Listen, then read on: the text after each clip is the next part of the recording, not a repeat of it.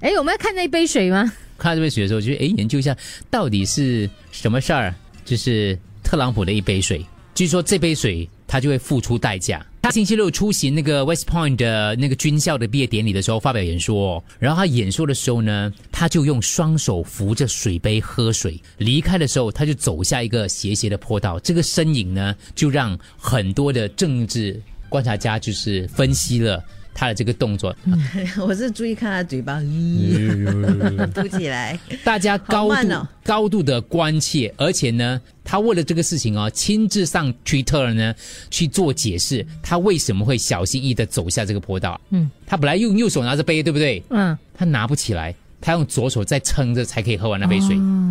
然后再加上他走下那个斜坡的时候，他说很滑，对不对？分析指出呢，其实他这个知道哦，这两个动作哦，对他的杀伤力很大，所以他在 Twitter 做很多很多的补充。为什么？你就觉得怎么可能？你吃太饱，怎么可能？这杯水跟这样走下来的话，有什么大不了的？其实，身为这个总统。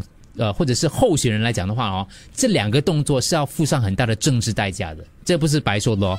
有报道就看到了，美国前总统呃，这个 Gerald Ford 呢，福特，他也也许是这个近代美国总统当中的运动神经最发达的，因为他滑雪很厉害，嗯，然后他是美式足球明星，大学的时候，然后后来呢，他走下空军一号总统专机的时候呢，在阶梯的时候绊倒了几次，滑雪上摔倒。然后呢，他当时的整个形象就马上变得不一样了。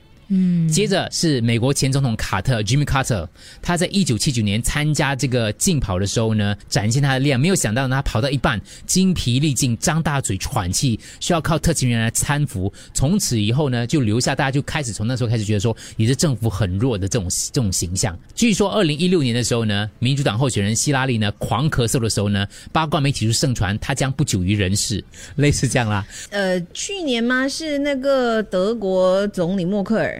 对对对对，全身抖吗？对，大家也是有点就是担心他的健康状态，特别是在你要选的这个时候是非常之关键的。他们说那个时候呢，呃，他从一九零零年以来的话呢，美国有三分之二的总统大选呢都是有比较高大的候选人获胜的，所以他们说二零一六年呢，大家如果回去有机机会看那个画面呢，当时特朗普跟希拉里呢辩论的时候呢，呃，这个特朗普是有事没事的，不断的在希拉里的背后这样走来走去的，为什么呢？因为要凸显自己的身材是高大。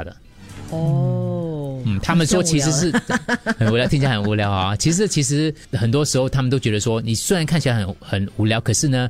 呃，候选人在民众心中留下了潜意识的印象来讲的话，其实到最后竟然会影响选情，这是很多人都始料未及的。因为你，你可能他一会觉得你体力大不如前嘛。嗯，就或者你是不是一个很壮，或者是一个很很强的一个领导者，其实跟你的身体的各个机能是有很大的关系。其实我对于他走下坡那个，我觉得还好，是可能真的像他说的有点滑。可是他这个水喝水这个动作就有一点怪哦，有点怪哦。因为你看他的手，他的右手拿起杯子的时候，他根本没有。到嘴巴去那边，对他拿不起来，他拿不起来，他需要用左手去推上去。对对，这个问题。所以很多的那个正气片是说，他就是恰恰镜头上看到的这杯水的这个动作，就是已经出卖了他。